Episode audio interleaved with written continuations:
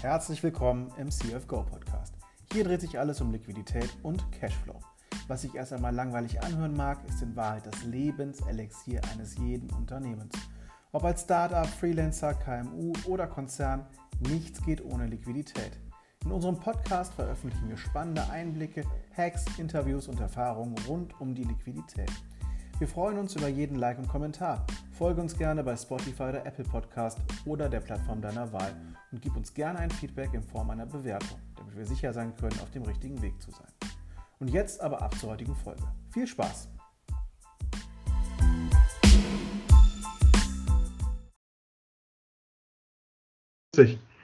Hi, Till. Hallo, David. Hi, Thomas. Ja, schön, dass du heute unser erster Videogast im äh, CFGO Podcast bist und ähm, auch der erste Interviewpartner, mit dem wir jetzt über das SaaS-Modell sprechen.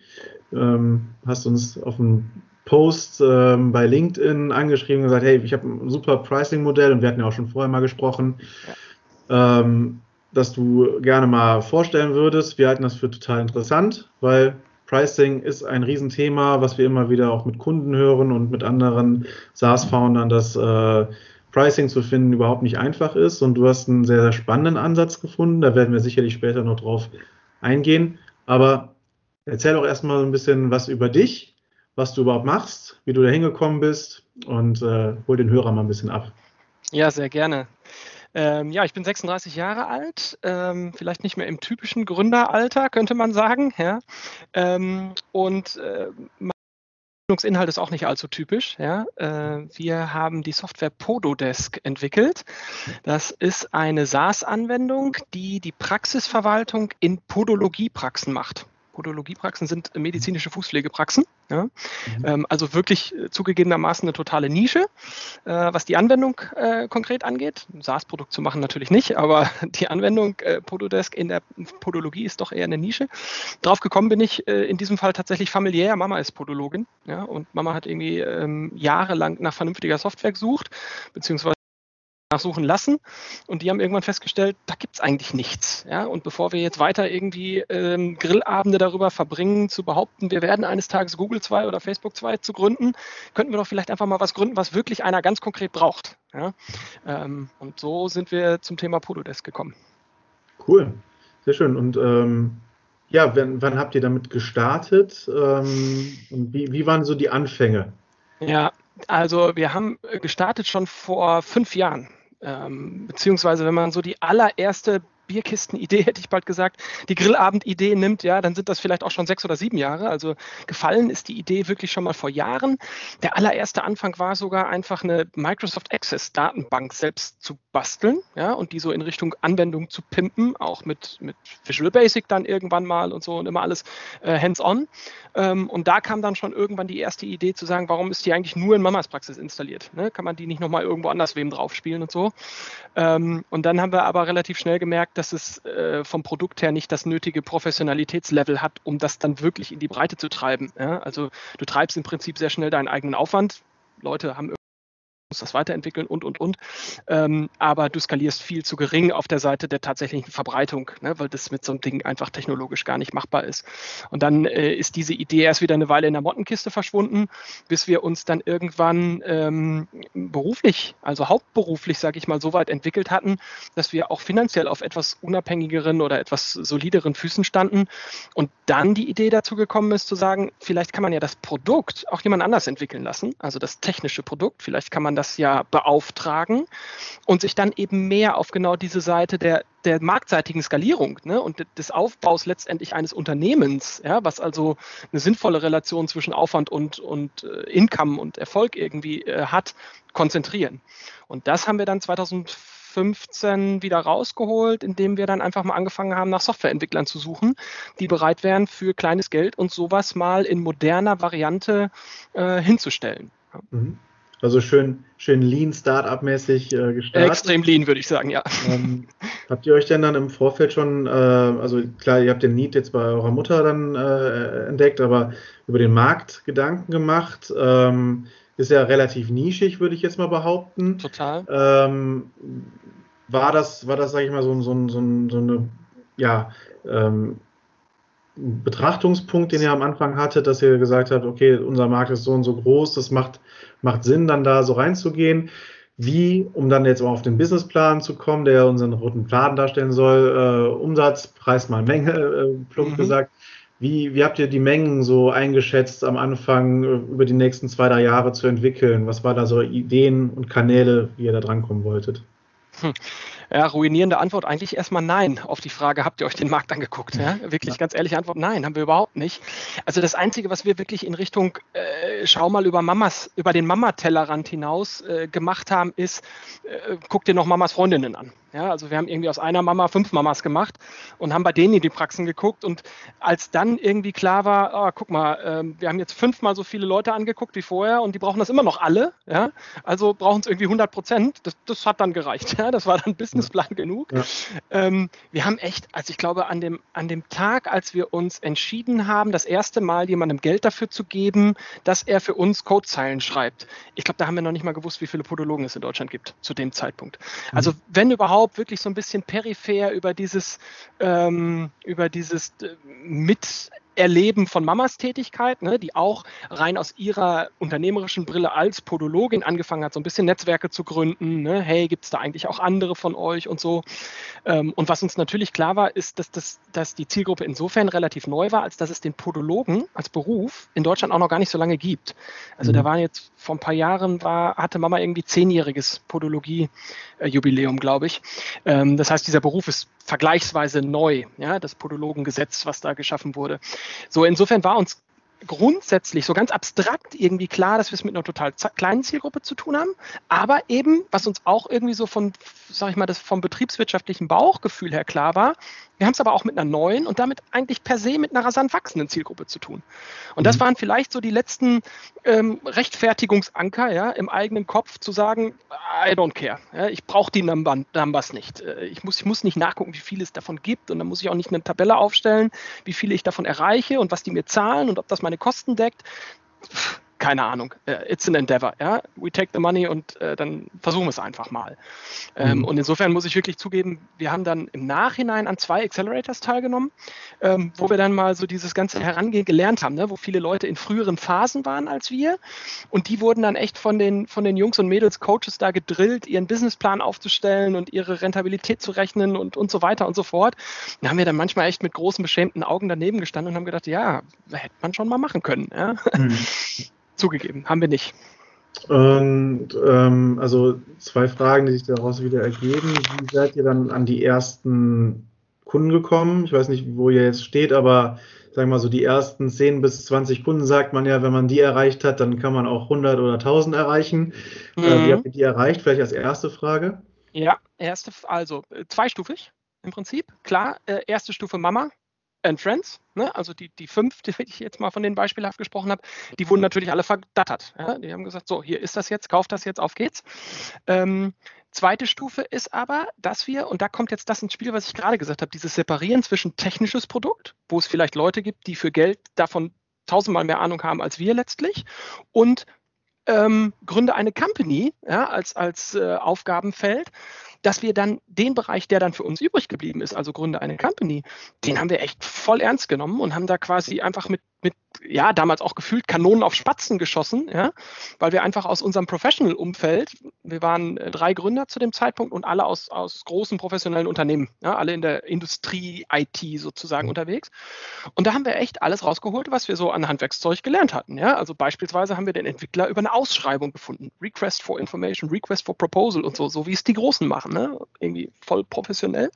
Und genauso haben wir es dann mit unserem Launch gemacht. Also als unser Produkt fertig entwickelt war, zum, also natürlich nicht fertig, aber zum ersten Mal in einer nutzbaren Version, ja, haben wir zu einem Lounge-Event eingeladen und haben da irgendwie alle Presseorgane angeschrieben, die uns in Deutschland eingefallen sind, haben Pressemitteilungen gemacht und Einladungen und auf Social Media gepostet und so und haben einfach das wirklich relativ großspurig, sage ich mal, aufgezogen. Ja? Mhm. Ähm, haben zum Beispiel äh, haben wir eben Podologen in dem Postleitzahlenumkreis unseres Lounge-Events, das haben wir damals bei unseren Developern gemacht. Ähm, die hatten eine schöne Kartbahn und einen schönen, einen schönen Eventraum. Mhm. Äh, und da haben wir Podologen aus dem Postleitzahlenbereich einfach rausgesucht, haben die angeschrieben, haben die eingeladen und so. Und das ist tatsächlich, würde ich heute sagen, äh, die, die zweite Stufe sozusagen gewesen, äh, die also von ne, 1 ist Mama, 5 sind ihre Freunde und 20 war echt erreicht, ich glaube nach zwei Tagen oder so, zumindest mal Sign-ups, ne, keine mhm. Paying Customers, können wir gleich ja. nochmal drauf eingehen, aber Sign-ups, ähm, einfach über Leute. Also ich glaube, wir hatten nach ein paar Stunden das erste Mal ein Sign-up von jemandem, den wir, den wir nicht kannten mit dem wir mhm. noch nie geredet hatten. Einfach weil die halt unsere Einladung gekriegt hatte und da war halt eine Domain drauf und dann ist die da draufgegangen und hat gesagt, das ist ja cool, da registriere ich mich mal. Mhm. Und von da aus würde ich so ein bisschen unterschreiben, was du gerade gesagt hast. Ne? Kannst du 20, kannst du 1000. Also dann ging es einfach. Ganz viel über Mundpropaganda und, und über Customer to Customer. Cool, spannend. Äh, eine Frage, die jetzt zwar ein bisschen aus der Umsatzmetrik rausgeht, aber ich glaube, vielen unter den Nageln brennt. Was hat man so für ein Investment, wenn man sich jetzt einen externen Entwickler sucht? Äh, in welcher Größenordnung muss man da denken, um äh, loslegen zu können? Ja, coole Frage. Ähm, kann ich euch auch zweistufig beschreiben. Also ich kann im Prinzip von, äh, von unserem First Fail, ja, kann ich erzählen. Ähm, und damit ist nicht der Entwickler gemeint, falls der dies hier jemals hören sollte. Äh, cooler Typ, mag ich immer noch. Ähm, aber wir haben uns wirklich auf der, auf der privaten Ebene mehr oder weniger jemanden gesucht, den wir so über eine Ecke kannten, der gesagt hat, ja, ich bin Webdeveloper. Und mit dem hatten wir den ersten Deal 2015, glaube ich. Und der hieß 5000 Euro. Also Martin kriegt 5000 Euro und baut uns unser Pododesk, was damals schon beschrieben war auf gut 25, 30 Seiten Pflichtenheft, würde ich mal sagen. So war ein totaler Fail, weil Martin nach, ich weiß gar nicht, drei, vier Monaten irgendwann das Handtuch geworfen hat und gesagt hat, Leute, ihr seid total gaskrank. Ja? Jetzt habe ich verstanden, was ihr alles da rein haben wollt und das, boah, es ist einfach zu viel. Ne? Ich kann es nicht stemmen. Ähm, so, dann sind wir irgendwie mit 1000, 2000 Euro Lehrgeld da rausgegangen, ja, die wir dann versenkt hatten. Und dann kam eben kurz darauf der nächste Angriff und da war das Ergebnis von unserem RFP, den wir gemacht haben. Also wir hatten uns eben Angebote geholt. Und ich glaube, wir hatten am Ende so gut 20 verbindliche Angebote, ne, wo wirklich Agenturen deutschlandweit gesagt haben, ich mache es für X. Und dieses X lag zwischen, ich würde mal sagen, 30 und 200.000 Euro, glaube ich. Also eine riesen Varianz drin. Ja? Mhm. Alle hatten den gleichen RFP gekriegt, das gleiche Pflichtenheft, ähm, sind aber eben unterschiedlich damit umgegangen. So, und dritte Stufe der Wahrheit ist, was haben wir denn wirklich in die Hand genommen? Ähm, wir haben dann aus diesem RFP damals eine Company eben rausgezogen, die hatte, glaube ich, angeboten für 50, 60.000 Euro sowas. Ja? Mhm. Ähm, und nachdem wir uns dann nochmal die Karten gelegt haben, was unser Investment sein soll, was wir bereit wären, wirklich vom Konto zu nehmen, sind wir zu denen hingefahren, haben gesagt, hört mal zu, ihr habt ein geiles Angebot gemacht, ihr seid, äh, ihr seid ein cooler Laden, ich glaube, wir können mit euch richtig gut zusammenarbeiten, aber wir haben nur 15.000 Euro. Mehr haben wir nicht. Habt ihr Bock dafür irgendwas zu machen? Wollt ihr unser Pflichtenheft zusammenstreichen oder ja, können wir euch irgendwie dafür gewinnen? Und wir konnten sie total gewinnen, weil sie ähm, selber, äh, das war eine Webentwicklungsagentur mhm. und die wollten gerne diesen App-Entwicklungspart ähm, draufsatteln ja, und aufbauen und haben das eben insofern sehr dankenswert angenommen, dieses Pro Projekt, und haben gesagt, okay, wir buttern ein bisschen mit rein, es ist Learning für uns, weil wir werden Sachen machen, die wir noch nie gemacht haben. Mhm. Ja, und wenn ihr darauf Bock habt, dann gehen wir los für 15.000 Euro. Ähm, Klar, die sind es heute nicht mehr. Ja. Ich könnte euch jetzt über fünf Jahre könnte ich euch aufdröseln, wie oft wir immer wieder irgendwelche Geldbatzen irgendwo hingeschmissen haben. Ja. Ähm, ja. Mittlerweile ist in die Software insgesamt sicherlich ein dreistelliger Invest geflossen, würde ich mal sagen. Aber wir kamen eben irgendwann in den Bereich, wo Umsatz das auch finanziert hat. Ja. Und ein Investment gab es, kann ich gleich auch noch drüber erzählen. Mhm. Und ähm, also äh, man startet ja mit einer großen Vision und will natürlich ähm, von Anfang an alles haben. Ähm, wie, wie seid ihr euch klar geworden, was so die, die Kernfunktionen sein müssen, die dann drin sind? Weil, also äh, ja, wenn du mal weiterdenkt ja. und äh, man, man, will ja ein bisschen mehr, als dann wirklich machbar ist so irgendwo. Ne? Das ist, äh, kennen glaube ich, alle als Gründer. Ja. Ähm, wie, wie Richtig gute Frage. Wie sind wir uns klar geworden? Uh, the hard way, uh, würde ich mal sagen. Ähm, wir haben es tatsächlich leider nicht geschafft, so dieses klassische äh, wie nennt man das, äh, MVP-Product, äh, ja, äh, irgendwie zu entwickeln, so richtig schön strategisch, ne? wir streichen unsere Funktionen zusammen und, und das, also das MVP auf Papier hat nie existiert. Mhm. Das MVP ist eigentlich dadurch entstanden, dass unsere große Vision dann irgendwann wirklich mal an diese 15.000 Euro Grenze geschwappt ist, beziehungsweise an die virtuelle ne, 15.000 Euro plus unsere Bereitschaft da noch reinzubuttern. Ey, lieber Thomas, jetzt ist irgendwo, ja, jetzt reicht's, wir können nicht mehr. Ähm, da waren dann vielleicht, keine Ahnung, Ahnung, äh, ein Äquivalent von 60, 70, 80.000 Euro eigentlich an, an Arbeitszeit war verbraten und das mhm. Produkt war halt nicht fertig. Und dann kam im Prinzip so durch, dieses, durch diesen Druck, ja, durch diesen finanziellen Druck auf allen Seiten. Wir wollten ein Produkt endlich launchen. Die wollten endlich auch irgendwann mal eine Rechnung stellen und dann aber auch fertig sein da kam dann eigentlich auf den letzten Metern irgendwann diese Diskussion über, was können wir streichen? Ja, kann man das irgendwie ein bisschen umdefinieren? Das ist jetzt hier ne, Balkon mit äh, noch einem Balkon und noch einem Balkon. Tut es vielleicht auch eine Terrasse an der Stelle, dass wir irgendwann mal fertig werden? Leider so. Also äh, ne, wir sind the hard way zu unserem MVP gekommen. Na, na okay. Ähm, genau, wenn, wenn wir wieder zum Umsatz gehen, hast du uns ja ein bisschen die Menge beschrieben. Du hast ja eine ganz große Besonderheit, äh, ähm, wie ich finde, äh, eingeführt, nämlich das Pricing äh, besonders zu gestalten. Erzähl uns mal ein bisschen darüber, wie seid ihr zu diesem Pricing-Modell gekommen? Wie funktioniert das? Ja. Und äh, war die Gedanken dahinter, warum ihr das überhaupt angefangen habt? Sehr gerne. Ich versuche das mal äh, so abzuarbeiten, ja, wie du gefragt hast. Also, äh, was machen wir? Wir machen, äh, ähm, im Internet wird man es am ehesten wahrscheinlich finden unter Pay What You Want. Ne? Mhm. Wir nennen es auf Deutsch Zahl, was du willst. Das heißt, faktisch lassen wir unseren Kunden völlig frei darüber entscheiden, was unser Produkt ihm denn wert ist ja, und was er dafür zahlt. Das äh, beinhaltet tatsächlich anfangs sogar auch den Wert nichts im Sinne von diesem Pay What You Want schalten wir auch noch eine kostenlose Testphase vor und zwar eine kostenlose zeitlich unbegrenzte. Ja? Mhm. Also wir laden im Prinzip jeden wirklich in das Produkt ein, sagen, guck's dir an, ja, solange du willst.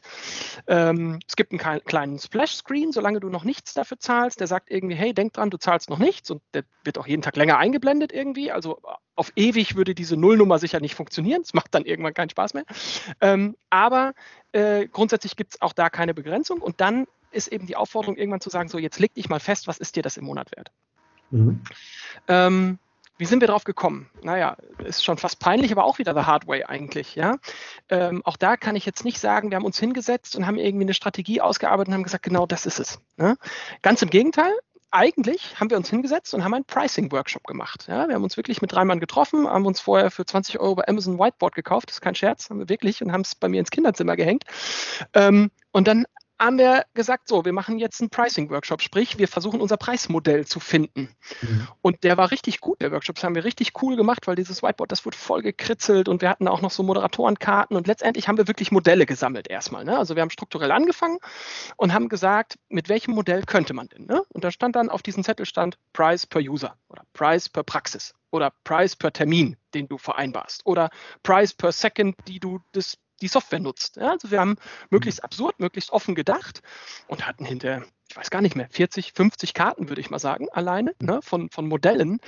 Ähm, also wirklich ganz think out of the box. Ne? Da waren auch so Sachen bei wie, naja, der Kunde zahlt einfach gar nichts, sondern wir finden einfach irgendwelche Leute, die, ähm, naja, noch nicht mal so im Sinne Werbung, sondern wir versuchen quasi die Existenz des Produkts an irgendwelche Leute zu vermarkten, die im Markt das toll finden, dass es so eine Software gibt, weil sich ja dann endlich ihre Zielgruppe professionalisiert oder so. Ne? Also wirklich think out of the box. Wir haben echt überlegt, wo könnte das Geld herkommen für diese Veranstaltung. So, und dann haben wir in der zweiten Hälfte des Workshops, nachdem wir dann irgendwie, lass es 40 sein, ja, 40 Ideen da hängen hatten, haben wir angefangen, die zu arguen. Ja, und haben gesagt, so, jetzt, jetzt gucken wir, das war jetzt die, die Phase, in der du das alles irgendwie aufmachst, ja, die Ideen aufmachst. Und jetzt äh, greifst du sie an und guckst, welche, welche übrig bleibt. Ja. Auch so ein bisschen mit diesem fünf Hüte des Verhandelsmodell, ich weiß nicht, ob es jemand kennt, ja. Also wir haben uns wirklich unterschiedliche Hüte aufgesetzt und haben gesagt, aus finanziellen Gesichtspunkten, was kommt denn dabei effektiv raus? Ne? Aus organisatorischen Gesichtspunkten. Wie, wie aufwendig ist das denn, so zu pricen? Ja? Aus Customer-Gesichtspunkten. Wie geil findet der Markt das denn? Ja? So. Ja, und dann war das Whiteboard wieder leer am Ende des Tages, ja, weil wir einfach jeden Ansatz zerredet hatten. Und zerredet meine ich dabei wirklich gar nicht negativ. Ne? Ich, ich stehe zu dem Ergebnis dieses Workshops immer noch und ich stehe auch dazu, dass ich der Meinung bin, dass wir das großartig gemacht haben und dass das valide war, am Ende festzustellen, die, excuse my French, die sind alle scheiße. Die sind es alle nicht. Ne? Das sind alles nicht die, die, das richtige, die richtigen Preismodelle, mit denen wir uns die Zukunft von Pododesk vorstellen können. Und ich weiß ehrlich gesagt nicht mehr, ob in der ersten Runde schon so ein Pay What You Want mit an der Tafel hing oder nicht, oder ob es dann ne, sich aus der zweiten Runde ergeben hat. Aber letztendlich war es eben ein Stück weit an der Stelle eine Verzweiflungstat zu sagen, naja, wenn wir es nicht wissen, was es kosten soll und wie es bepreist werden soll, ja, dann muss es vielleicht der Kunde wissen. Dann müssen wir vielleicht die fragen. Ja? Und aus dieser Verzweiflungstat ist dann letztendlich eine große Begeisterungstat geworden, weil wir irgendwann festgestellt haben, was das für eine Power hat, dieses Modell. Ja? Wie du das auch positiv hättest herbei argumentieren können und nicht nur quasi im Ausschlussverfahren als Last Resort hättest überbehalten können. Mhm. Hattet ihr eine ähm, Blaupause, sag ich mal, für dieses Pay What You Want? Habt ihr das irgendwo dann gesehen bei einem anderen äh, funktionierenden SaaS-Startup auch? Also, wo ihr das angucken könnt, oder habt ihr das, nee. das quasi selber? Ja, also ähm, ich glaube, dass, dass äh, der, der es eingebracht hat von uns, ähm, dass der damals schon machen manche Restaurants oder so. Ne? Also so, so aus ganz entfernten äh, Marktsegmenten hatte er da, glaube ich, irgendwie eine Idee, bin ich der Meinung, kann mich nicht mehr genau erinnern, aber auf gar keinen Fall jemand aus der Peer Group. Ne? Das haben wir mhm. in der Peer Group, hatten wir das noch nie gesehen. Bin auch der Meinung, ich habe es bis heute nie wirklich gesehen, ähm, außer dass ich jetzt äh, einen guten Bekannten habe, der es gerade eben nach, nach relativ langem Sparring mit mir immer wieder bei sich eingeführt hat, der von seinem Preismodell weggeht und darauf wechselt, weil er so begeistert davon ist. Cool. Also wir haben eher ja. Nachahmer als, als Vorbilder. Ja, wunderbar, umso besser. Ja. Große, große Pionierarbeit geleistet. ähm, was, was, mich auch begeistert, ist äh, die Art und Weise, wie ihr den Workshop angegangen äh, seid. Habt ihr da irgendwelche äh, Bücher im Vorfeld gewälzt, also Inspirationsquellen gehabt, oder habt ihr euch das auch ausgedacht, sage ich mal, wie ihr diesen Workshop am besten macht? Naja, das war, das war auch eher so dieser Teil, der einfach aus, aus unserem Professional Life kam. Ne? So hatten wir es gelernt. Ich meine, äh, wir waren, vor fünf Jahren war ich 31 Jahre alt, da hatte ich schon elf, zwölf Jahre Berufserfahrung, habe mhm. jahrelang bei der BSF gearbeitet, war zu der Zeit äh, dann bei der Fujitsu, ähm, immer auch schon in so äh, managementnahen Positionen, ja. Und mhm. das, das ist einfach das Handwerkszeug, was du da gelernt hast. Ne? Wenn du eine Ausschreibung machst, mach sie richtig mit Briefkopf und Anschreiben und RFP und Kapiteln und tralala. Ne? Und, und mhm. Disclaimer und Footage und bla. Wenn du einen Workshops machst, mach ihn richtig mit Whiteboard und Agenda und Struktur und ne? Also das war irgendwie, war uns das äh, total eingängig, sag ich mal, ne? oder eben unser Daily, Daily äh, Handwerkszeug. Äh, wir haben da nicht lange drüber nachgedacht. Es war für uns total selbstverständlich, einen Workshop so zu machen. Cool. So, jetzt, aber jetzt, was ja jetzt wirklich dann spannend ist, was ist so ein Durchschnittsumsatz, den du auf so einer Pay What You Want äh, Basis erreichen kannst? Also was ja. zahlen die Leute dann? Also für unser Produkt, und das ist, das ist mir ganz wichtig, du musst es, glaube ich, unheimlich in Relation zu dem setzen, was du da verkaufst. Ich meine, es wäre mhm. ja auch absurd, ja. Wir würden äh, alle Konsumenten dieser Welt für Idioten erklären, ähm, wenn sie nicht, wenn, wenn das Pricing, was sie am Ende machen, nicht in Relation stünde zu dem, was sie da kaufen. Ja? Mhm. Du hast sicherlich im Bereich der Restaurants immer mal so Diskussionen, wo dann einer sagt, ja, aber dann nehmen die alle meinen Rumstick für 5 Euro oder so. Ne? Ähm, aber andersrum wird dir wenigstens für das Kartoffelgratin als, Zuba äh, als Beilage keiner 50 geben. Ja? Und schon mal gar nicht in der, in der Breite. Insofern ganz klar, in, in Relation zu setzen zum Produkt. Mit Pay What You Want kann man vermutlich alles erzielen, wenn man den Menschen nur äh, genug dafür gibt. Ja? Mhm. Aber jetzt zu deiner Frage, wir bekommen für Pododesk zwischen 25 und 30 Euro im Monat pro Praxis. Mhm. Ja, also wir lassen nur die Praxis bezahlen. Bei uns ähm, eine Praxis kann aus mehreren Usern bestehen. Ne? Du hast irgendwie mehrere Therapeuten oder mehrere Mitarbeiter. Ähm, das zu, zu bezahlen, die zu bezahlende Entität bei uns sozusagen ist die Praxis. Der Chef legt fest, ich zahle und wir kriegen zwischen 25 und 30 Euro im Monat von unseren äh, Kunden pro Praxis. Was gibt es denn da eine Art Transparenz? Äh, ähm, also wissen Leute ungefähr, was andere zahlen können bei euch? Ja, wir schaffen äh, ein bisschen Transparenz. Wir haben was entwickelt, das nennen wir den Preisfindungshelfer, ne? weil natürlich äh, eine, eins unserer größten Probleme mit unserem Pricing-Modell war am Anfang die Skepsis und die, ähm, äh, die ich sag mal, die, die äh, Haltlosigkeit oder die, die Orientierungslosigkeit unserer Kunden, mhm. so muss man sagen. Ähm, viele Leute haben angerufen und haben gesagt, was ist das denn für ein Quatsch? Ähm, was nichts kostet, das ist nichts. Mhm. Ähm, oder haben angerufen und haben gesagt, ja, das finde ich ja spannend, aber was zum Henker soll ich da denn jetzt zahlen? Helfen Sie mir mal. Ja? Mhm. So, und um dem entgegenzuwirken, haben wir eben diesen Preisfindungshelfer entwickelt. Das ist letztendlich nichts anderes als ein PDF mit einer ich glaube, zwei Seiten. Mhm. Ähm, das haben wir dann irgendwo mal äh, hingestellt. Und da haben wir aus drei Perspektiven dieses Pricing beleuchtet, haben gesagt, ähm, willst du wissen, was wir gern hätten. Da haben wir so eine mhm. Matrix gebaut und haben gesagt, naja, wenn du allein in deiner Praxis bist und nutzt Pododesk wenig, hätten wir gerne x Euro zum Beispiel. Wenn du aber mit fünf Mann bist und nutzt Pododesk viel, hätten wir gerne y Euro und haben einfach so eine neunfelder Matrix gebaut, ähm, um dem Kunden da eine Orientierung zu geben. Zweite Perspektive war, glaube ich, willst du wissen, äh, was andere zahlen? Mhm. Ah nee, zwei, sorry, zweite Perspektive war, die haben wir dann irgendwann rausgenommen. Willst du wissen, was für Kosten wir haben? Ja? Interessiert es dich nicht, wie viel Umsatz wir machen, sondern willst du einfach nur wissen, was für Kosten wir haben, um dir zu überlegen, ob du sie decken willst, kannst, ne? ähm, überspringen willst oder wie auch immer. Und da haben wir dann einfach mal unsere Serverkosten, die wir am Anfang ne, hatten, den Krempel damals bei AWS laufen. Und dann haben wir geguckt, was sind denn die Serverkosten? Und dann haben wir ähm, gesagt, naja, pro Praxis haben wir eigentlich mindestens weiß ich, war, glaube ich, damals 8,37 Euro oder so, Kosten, ja, haben die offengelegt. Und dritte Perspektive dann war, war dann, oder willst du wissen, was andere zahlen? Ähm, und da haben wir eigentlich von Anfang an schon immer den Mindest, also den kleinsten Betrag, den jemand festgelegt hatte, den höchsten Betrag, den jemand festgelegt hatte und den sich daraus ergebenden Durchschnitt. Ähm, mhm. Den haben wir den Leuten offengelegt. Ja? Mhm ähm, über den, im Laufe der Zeit haben wir tatsächlich irgendwann den Mindestbetrag wieder rausgenommen, ja, mhm. weil wir das Gefühl hatten, ach, der zieht doch sehr stark, ist vielleicht der stärkste Orientierungspunkt auf dieser ganzen PDF-Seite. Ähm, und wir hatten einfach zugelassen, den sehr niedrig zu setzen. Und dann haben wir gemerkt, nee, das zieht uns insgesamt vielleicht ein bisschen runter und ist der falsche Orientierungspunkt für die Menschen. Insofern äh, haben wir den wieder weggenommen, aber so sind wir es damals angegangen. Super spannend, finde ich ganz interessant. Denkst du, dass es auch in anderen äh, ähm, Branchen und äh, Modellen äh, anwendbar? Ist das so ein, so ein Thema, wo du denkst, das ist eigentlich, eigentlich ein Zukunftsmodell oder? Ähm ja, bin ich eigentlich echt äh, sehr überzeugt von, dass es ein Zukunftsmodell ist, dass es da mehr von geben müsste.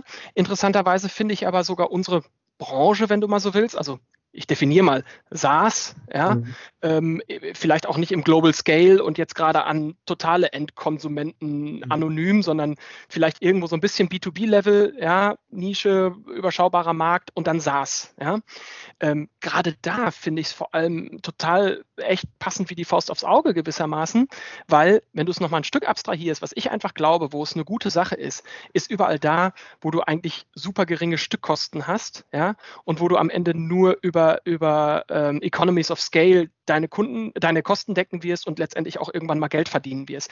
Da mhm. ist es einfach eine super Sache, weil ähm, ich finde, dass da dieser, dieser Zusammenhang zwischen, naja, ich habe jetzt irgendwie 17,3 Cent Serverkosten pro Praxis und die sollen aber bitte 40 Euro im Monat zahlen, der ist ja irgendwie überhaupt nicht gegeben. Ja, da hast du als derjenige, der den Preis vorgibt, hast du finde ich zumindest immer grundsätzlich so eine gewisse ähm, Orientierungslosigkeit auch darüber zu sagen, äh, warum jetzt 40? Ne? Warum nicht 60? Oder und dann kommen oftmals, das Lustigste sind ja, finde ich, Business Angels, die um die Ecke kommen und wissen, wie dein Preis sein sollte, bevor sie verstanden haben, was ein Podologe ist. Ja, die mhm. nämlich dir dann so einfache Rechnungen aufmachen wie, ja, aber wenn du 90 nimmst, dann verdienst du mehr Geld. dann denkst du, ja, toll, wie trivial ist das denn? Wenn du 120 nimmst, noch mehr. Was ist das für ein Quatsch? Ja? Ähm, also ich habe da selbst eine Orientierungslosigkeit auch, was dieses Pricing angeht, in Situationen, wo die tatsächlich zurechenbaren Einzelkosten zu dem, was ich da mache, super schwer sind oder nicht existent. Und ich glaube, da ist es oftmals eine verdammt gute Idee, sich mal zu überlegen, warum lasse ich den Kunden nicht einfach das zahlen, was es ihm wert ist. Mhm. Zumindest mal für eine Zeit, ne? Also ähm, ja. um, um, eben zu sehen, was kommt denn dabei raus, ja? Wie kann ich davon leben? Wie kann der davon leben? Und warum ist es vielleicht nicht das, was ich da gerne raus hätte oder was ich raus haben müsste? Ne? Das mhm. ist ja, gibt dir ja einen super spannenden Einblick. Total. Also musst ein Buch drüber schreiben, glaube ich, weil das, mega, das ist ein, ich glaube, das ist ein mega Problemlöser im gesamten SaaS-Markt, weil wie du schon sagtest, das, das ist ja, die Kosten sind ja wirklich, äh, wirklich äh, super gering. Also du kannst natürlich noch Personalkosten mit reinrechnen und so weiter, die müssen sich ja irgendwo decken, ja. Aber, ja. aber am Ende des Tages hast du schon recht. Ne? Also äh, musst es einmal anschieben und die Serverkosten decken, die so Grundrauschen äh, generieren und danach ist es ja nur noch Upside. Ne? Von daher tatsächlich sehr spannend. Habt ihr mehr zahlende Kunden als nicht zahlende Kunden? Nein, wir haben mehr nicht zahlende. Ja, wobei, warte mal, stimmt, glaube ich, gerade nicht ganz. Also du musst ein bisschen definieren. Ähm, was wir bei Pododesk durch dieses totale äh, ähm, Free Sign-up haben, ist mhm. äh, im Prinzip natürlich ein Stapel von Karteileichen. Ne? Von Menschen, die da mal reingeschnuppert haben und einfach nicht hooked waren, ne? die einfach nicht geblieben sind. Also da habe ich irgendwie mittlerweile, glaube ich, echt eine mittlere vierstellige Zahl an Menschen, die sich jemals dafür registriert haben, was Wahnsinn ist, wenn du davon ausgehst, dass es vielleicht 20.000 Podologen in Deutschland gibt. Ja? Mhm. Dann, äh, mal angenommen, jeder, der sich bei uns registriert hätte, dann haben sich wahrscheinlich fast 30 Prozent aller für Pododesk registriert, was mhm. ich eine unglaubliche Marktdurchdringung finde. Ja. Ähm, so, und dann kommt aber natürlich ein großer Teil von Menschen, die nicht hooked waren, die wieder, wieder gegangen sind. Und wenn du äh, das, was du jetzt gerade fragst, Zahlende und Nichtzahlende, wenn ich die Nichtzahlenden mal eingrenze auf die, die nicht zahlen, aber wirklich aktiv nutzen, mhm. dann ist es tatsächlich so, wie du gerade gesagt hast, dann habe ich eine deutlich größere Zahl an Zahlenden als diese noch nicht Zahlenden. Ja. Sehr spannend, sehr spannend. Und äh, wenn wir jetzt ähm, ein bisschen weitergehen, sage ich mal, im Businessplan und entwickeln, dann hast, hast du Mitarbeiter, Festangestellte, die ja. äh, auf der Payroll sind? Ja. Okay, also Personalaufwand. Was machen die primär? Was ist so deren Aufgabe? Ähm, wir haben einen in-house äh, entwickelten Developer, den wir allerdings tatsächlich selbst ausgebildet haben. Also der ist damals echt als Azubi in die Company gekommen und hat Informatikkaufmann gelernt. Und dann haben wir irgendwie gemerkt, gemerkt okay, er ist äh, Informatik, aber kein Kaufmann. Ähm, und irgendwie hat er voll Bock am, am, Software entwickeln. Und dann haben wir einfach über ähm, Fortbildungsmaßnahmen, sag ich mal, ja, die dann äh, Code Academy und Co. hießen und YouTube, ja. Ähm, haben wir einen Developer aus ihm gemacht. Und äh, dann haben wir jetzt mittlerweile eine fast Fulltime-Ressource für den Support und zwei 450 Euro Kräfte. Davon unterstützt eine wiederum im Support, so als Backup und Urlaubsvertretung und so weiter. Und die andere macht sowas wie Buchhaltung, Personal, ähm, ne, äh, interne Administration und so weiter. Okay. Und äh, glaubst du denn, dass man, wenn man äh, jetzt ein bisschen mehr Mittel hätte, um äh, auch Customer Success, sage ich mal, komplett zu implementieren, dass äh, über das persönliche Gespräch äh, dann die Zahlungsbereitschaft auch nochmal steigen würde? Also ja. durch aktives äh, Anrufen zu sagen, ja, du nutzt es schon recht intensiv, wie sieht's aus? 70 Euro im Monat wäre das auch eine Option? Meinst du, das ginge? Absolut. Ja, also, können wir, können wir auch fast schon nachweisen, würde ich mal sagen. Also mhm. äh, witzigerweise hatte ich sogar mit einer Professorin von der Uni mal Kontakt, äh, die in dem Bereich forscht und wollte die eigentlich mal für unser Projekt gewinnen, um so ein bisschen Empirie mal da reinzubringen in das, was ich hier mhm. alles so von mir gebe. Ähm, hat leider noch nicht geklappt, aber äh, meine Bauchempirie, die behauptet, ja, jeder, mit dem ich bisher persönlichen Kontakt hatte, oder sagen wir es mal noch, noch wissenschaftlicher, je mehr Kontakt, desto mehr Geld. Ganz mhm. klar, ja, umso, mhm. umso näher die, die Leute dran sind. Egal, ob sie mal ein sehr langes Gespräch auf einer Messe mit uns geführt haben oder wirklich drei tolle Telefonate oder ob sie eben Mamas Freundin sind oder so. Da kannst du ganz deutlich ablesen, dass du dann auch äh, die höheren Beiträge erzielst, ja, wenn die mhm. Menschen einfach näher dran sind. Also es hat ganz viel sicherlich eine emotionale Komponente, eine Bindungskomponente, eine Loyalitätskomponente, ja, ähm, die in diesen Preis, in diese Preisbildung mit reinspielt. Und die könntest du natürlich, genau wie du das sagst, auch aktiv herstellen, indem du einfach auf die Leute zugehst ne, und so mhm. Calls machst und sagst, wenn es wie läuft's denn, wie setzen sie die Software ein, haben sie eigentlich noch Probleme, etc. pp. Aber das wäre natürlich ein Upfront-Invest. Da müsstest du erst reingehen, erst diese Ressourcen schaffen, erst diese Zeit mhm. nehmen nehmen und dann eben die Hoffnung haben, dass sich das in dem gewählten Preismodell am Ende auszahlt. Das ist was, was wir ehrlich gesagt bisher gescheut haben, was wir nur auf der, ja, ich nenne es mal auf der automatisierten Schiene tun. Wir machen mhm. zum Beispiel sowas wie, ähm, wenn du deinen Preis bei uns festlegst, fragen wir dich, unter welchen Umständen du mehr zahlen würdest. Ne? Wenn mhm. du es selber mehr nutzt, wenn sich die Software verbessert, wenn du selber mehr Geld verdienst, ne? da kannst du was angeben. Und wenn du da zum Beispiel sagst, äh, wenn eine bestimmte Funktion kommt, Ne? Sobald ich dies und jenes mit Pododesk kann, zahle ich mehr. Dann sind wir jetzt mittlerweile schon ein paar Mal hingegangen, haben diese Liste ausgewertet und haben gesagt, ey cool, guck mal, wir haben doch die Funktion gerade gebaut. 100 mhm. Leute haben gesagt, dafür würden sie mehr Geld geben, dann schreiben wir die doch mal an. Ne? Und dann hauen wir eine Mail raus und sagt, Freunde, ihr habt damals gesagt das, die Funktion ist ja jetzt da, heißt das dann auch das?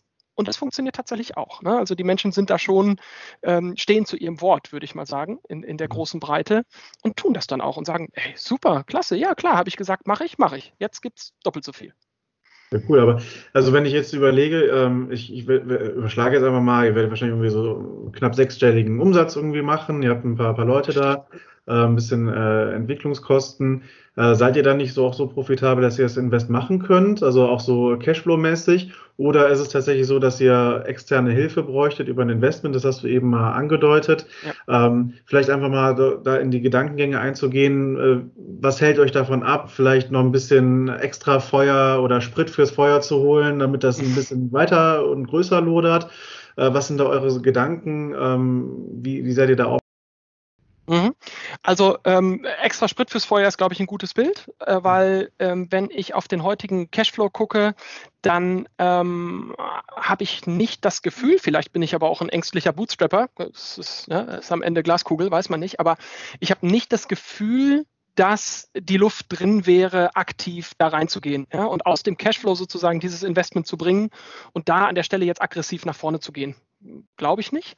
Ähm, aber extra Sprit fürs Feuer ist das richtige Bild. Ja, also das könnte man, glaube ich, sicher machen, ne? wenn man jetzt sagen würde, lass uns doch nochmal irgendwie raisen, irgendjemanden, der hier irgendwas reinpitcht und dafür dann jemanden anstellen, der zum Beispiel diese aktive Nachverfolgung macht, etc. Mhm. Ähm, Ich glaube, das Hauptgegenargument, also es gibt zwei Gegenargumente, denke ich. Das eine kommt aus, aus unserer Historie, aus der Erfahrung mit Pododesk. Ja? Wenn, wenn wir noch zwei Stunden Zeit hätten, dann könnte ich über die fünf Jahre viel auch ja. zum Thema ähm, äh, Raising Money und Search for Investors und so erzählen. Aber wenn ich das mal zusammenfasse, dann sage ich, das war nicht allzu erfolgreich. Ja, wir haben unglaublich viel Zeit aufgewendet in dem Bereich ähm, und aus meiner Sicht nicht äh, ausreichend Erfolg damit gehabt.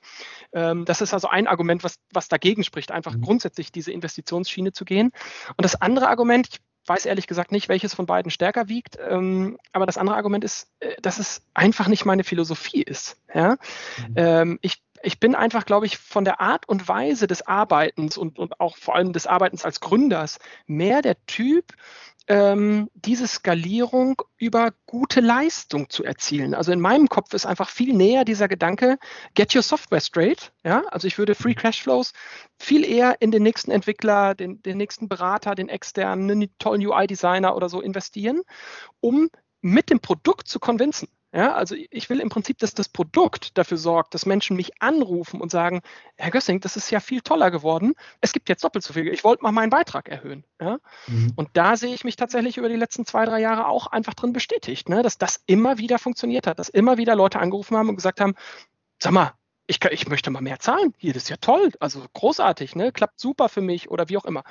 Also insofern, ich würde einfach die andere Philosophie wählen, um es nochmal ganz kurz zu sagen und sagen, nee, dafür braucht es jetzt echt im Moment kein externes Geld in Pododesk rein, ähm, um dann irgendwie zu versuchen, da auf Speed äh, im Prinzip eine Entwicklung voranzutreiben, ähm, die man, die man hands-on, ground-up oder wie auch immer du das nennen willst, ja, mhm. äh, vielleicht auch erzielen kann, aber dann aus meiner Sicht irgendwie mit der ehrlicheren Arbeit.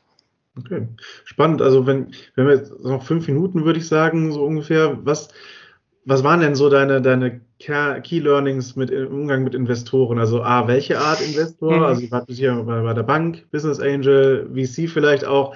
Was, was war da so dein Eindruck und was hat da auch sich nochmal in deiner Meinung gespielt? Ja, also wir haben äh, Gespräche eigentlich mit, ich würde mal sagen, grob vier Kategorien geführt. Äh, Business Angels, Banken und öffentliche Banken, würde ich mal zusammentun, mhm. ja, ja. egal ob du jetzt mit einer Sparkasse redest oder mit einer KfW oder einer ISB in Rheinland-Pfalz zum Beispiel. Ähm, strategische Investoren, ja, mhm. äh, das ist auch der, den wir letztendlich, wo wir letztendlich einen gewonnen haben und auch an Bord geholt haben. Äh, also sprich, damit meine ich Leute, die irgendwie ein inhaltliches Interesse am Produkt haben, ne, die aus der Branche kommen, die uns als Portfolioerweiterung sehen, also deren Investment in uns strategischer Natur ist.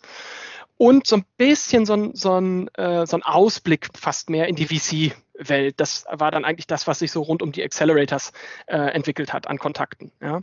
Ähm, und mein, mein Key Takeaway ist eigentlich, ich versuche das zusammenzufassen, dann sage ich, Business Angels schwierig. Aus meiner Sicht ganz, ganz schwierig. Es ist ein bisschen wie die Suche nach der Nadel im Heuhaufen oder den Einäugigen unter den Blinden finden oder so. Ich glaube, da sind ganz, ganz tolle Menschen unterwegs. Ja, um mhm. das ganz klar zu sagen. Ich bin der Letzte, der jetzt hier, äh, vor allem in so einem Podcast, äh, irgendwie zur Business Angel Shelter ausholen will. Ja, ähm, wer, wer wäre ich, dass mir das zusteht? Ich glaube, da sind wirklich großartige Menschen unterwegs mit Ahnung, mit Empathie, mit richtig Bock, auch jungen Leuten zu helfen. Nicht mhm. nur welche, die einfach ihre Kohle maximieren wollen, sondern da sind wirklich welche unterwegs, die echt mit Zusatzargumenten kommen. Ich bin aber auch ganz ehrlich, dass da aus meiner Sicht eben auch ein ganz, ganz großer Anteil von doch äh, ja, relativ bonierten Leuten oder halt Menschen, die irgendwie von ihrem Erfolg letztendlich auch getrieben und, und beeinflusst worden sind. Ich meine, machen wir uns mal nichts vor. Business Angels sind alles Millionäre, sind alles reiche Menschen, sonst würden die in der Regel nicht ihr Geld an irgendwelche Firmen geben und, und Hochrisiko-Investments tätigen. Und das Reichtum am Ende doch auch immer eine Auswirkung ähm, auf, auf Charakter haben kann, da bin ich von überzeugt. Ja? Und so glaube ich einfach, dass du im, auf dem Business Angel-Sektor hast du ganz, ganz viele Menschen, die einfach unheimlich schnell mit ihrer Meinung bei der Sache sind. Ich habe das gerade mal so ein bisschen angedeutet, ja, die schon, bevor sie wissen, was ein Podologe ist, wissen sie, was die Software kosten soll sollte. Und mhm. sowas ist einfach tierisch anstrengend. Ja? Da, mhm. da fehlt mir dann das Level an, an Engagement mit der Sache eigentlich, ja, wirklich in die Sache einzutauchen. Und das habe ich auf dem Business Angel Level ohne Ende erlebt und habe mich da wirklich wund gelaufen und auch wund geredet. Mhm. Nochmal ganz kurz eine Rückkopplung zum Thema Pricing, ja, was uns eigentlich in jedem Business Angel Gespräch, also ich würde sagen in 95 Prozent aller Business Angel Gespräche am Ende das Genick gebrochen hat, war unser Preismodell. Einfach nicht fressen. Auf dem Sektor habe ich es am allerschwersten durchgebracht. Ja? Ich habe es schon, äh, schon schwer durchgebracht bei unseren Kunden, habe ich gerade erzählt, Skepsis. Ja? Mhm. Ich habe es auch schwer, schwer durchgebracht bei meinen Mentoren, Menschen, die mich persönlich irgendwie begleitet haben, die immer wieder gesagt haben, Junge, das ist es nicht. Ja?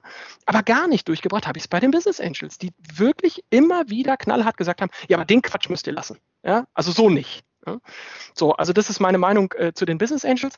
Ähm, Banken, ganz klassische Banken, ganz klassische Fremdfinanzierung, einfach schwierig im Bootstrap aus meiner Sicht, ja, weil du hängst persönlich drin. Du musst entweder ein Bankkonto vorweisen oder eine Immobilie oder sonst irgendwas. Ähm, und da haben mir auch, also nochmal, excuse my French, da haben mir die Eier gefehlt. Ja, ich, ich hätte einfach diesen Mut nicht gehabt äh, in der Form. Äh, die öffentlichen Banken, Förderbanken, schon wesentlich interessanter. Da waren wir auch tatsächlich ganz, ganz kurz davor. Die äh, ISB äh, in Mainz hat, wie ich finde, einen tollen Job gemacht, hat uns mit tollen offenen Armen empfangen, eine ganze Weile toll begleitet und am Ende ähm, wären sie auch bereit gewesen, in einem Co-Investment mit einem anderen Investor, Stratege, Business Angel, ähm, in Podo das Geld zu investieren. Äh, und da hatte ich auch wirklich das Gefühl, dass man, dass man echt auch flexibel im Kopf war. Ne? Die konnten mit Pay What You Want umgehen, die konnten mit Bootstrap umgehen, die konnten mit äh, Gründer, die alle Hauptberufe haben, umgehen, die konnten mit der Nische umgehen. Ja? Fand ich wirklich ziemlich cool, wäre für mich eine Option gewesen. Ähm, nur die machen es am Ende auch nicht alleine. Und das ist, glaube ich, ein Stück weit auch gut so, ja, dass mhm. die auch, auch nach Bestätigung äh, vom Markt suchen. Naja, und dann nochmal zu den Strategen. Also ich, ich glaube tatsächlich insbesondere die Art und Weise, ähm, wie wir unser Startup hier in der Nische positioniert haben, ja, wie wir mit was sehr Spitzem da losgegangen sind, die ist einfach prädestiniert für ein strategisches Investment. Du musst, äh, glaube ich, jemanden finden, der in deinem Markt schon unterwegs ist, der voll Bock auf das hat, was du machst, der das vielleicht sogar selber mal machen wollte. Ne? Und der mhm. sagt, äh, ich treffe jetzt hier gerade mal eine Make-or-Buy-Decision. Ich, ich mache es halt nicht selber, sondern du machst das gut und, und deswegen mache ich das lieber mit dir zusammen. Das war rein, rein strukturell für uns genau das Richtige. Und ich glaube, dass es sich übertragen lässt auf alle Ansätze, wo du irgendwie so ein bisschen so eine Closed-Shop-Mentalität hast von der, von der Branche, in der du unterwegs bist, ne? wo du dich wirklich relativ schnell mit einer überschaubaren Anzahl von, von Mitspielern verbrüdern kannst nutzt, ne, weil ihr mhm. schnell was gemeinsam habt. Ähm, also wenn du jetzt Delivery Hero gründest, ist es vielleicht relativ schwierig, einen strategischen Investor zu finden, weil das kann dann von äh, Bofrost bis äh, Dr. Oetker irgendwie jeder sein und da gibt es irgendwie Milliarden von und around the globe und so. Also schwierig, aber in, in so einer Nischenveranstaltung hier, glaube ich, genau das Richtige, ne? ein Stratege. Und das ist meine Erfahrung dazu. Sehr schön, super. Dann würde ich jetzt auch zum äh, Schluss kommen. Vielleicht müssen wir da tatsächlich nochmal ein weiterer äh, Podcast, äh, Schrägstrich Video ansetzen, weil du ja wirklich an, äh, viel Meinung hast dazu und viel Erfahrung hast. Ähm, vielen lieben Dank Gerne. für das Interview heute. Und, ich danke euch. Ähm, alles Gute für dich und Pododesk und äh, hoffentlich, dass äh, Corona bald vorbei ist und da auch nochmal die, die Podologen dann auch äh, weiter gute Geschäfte machen können. Und Bin ich froh, dass wir keine Masken in der Videokonferenz brauchen. Heute nicht. Alles Gute. Danke dir, Thomas. Ciao. Danke, euch auch. Tschüss zusammen. Ciao.